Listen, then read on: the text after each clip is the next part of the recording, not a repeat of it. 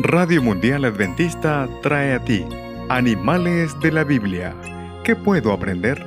Micros que enseñan valores cristianos.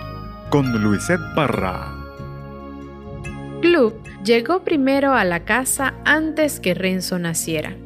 Así que Glub era el dueño y amo de toda la casa. En su rincón siempre estaba la comida y el agua fresquita y cuando sus amos tomaban la correa, Glut sabía que iban a hacer una larga y divertida caminata.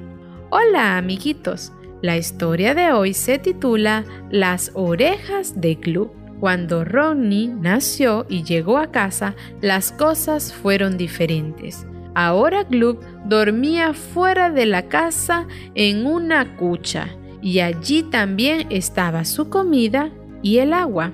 Ronnie empezó a caminar y Glub se alejaba de él porque le alaba las orejas. Su mamá le decía que no había que hacerlo porque a Glub le dolía mucho, pero el bebé insistía en hacerlo y una y otra vez.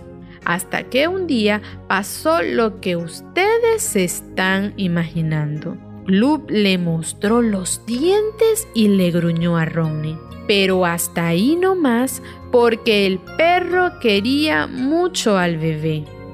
¿Cuántas veces somos perseverantes con cosas que no tendríamos que hacerlas? Por ejemplo, pelear con los hermanos, jugar con un juguete que no es mío, patear a mi amigo cuando estoy jugando, empujar a otros para ser el primero y cuántas cosas más.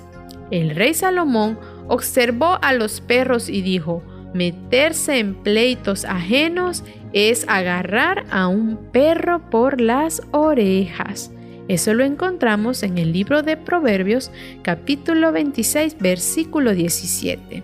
¿Por qué no somos perseverantes con cosas que nos hagan bien? Como acordarnos de orar cuando nos levantamos, cepillarnos los dientes antes de ir a dormir o masticar alimentos con la boca cerrada.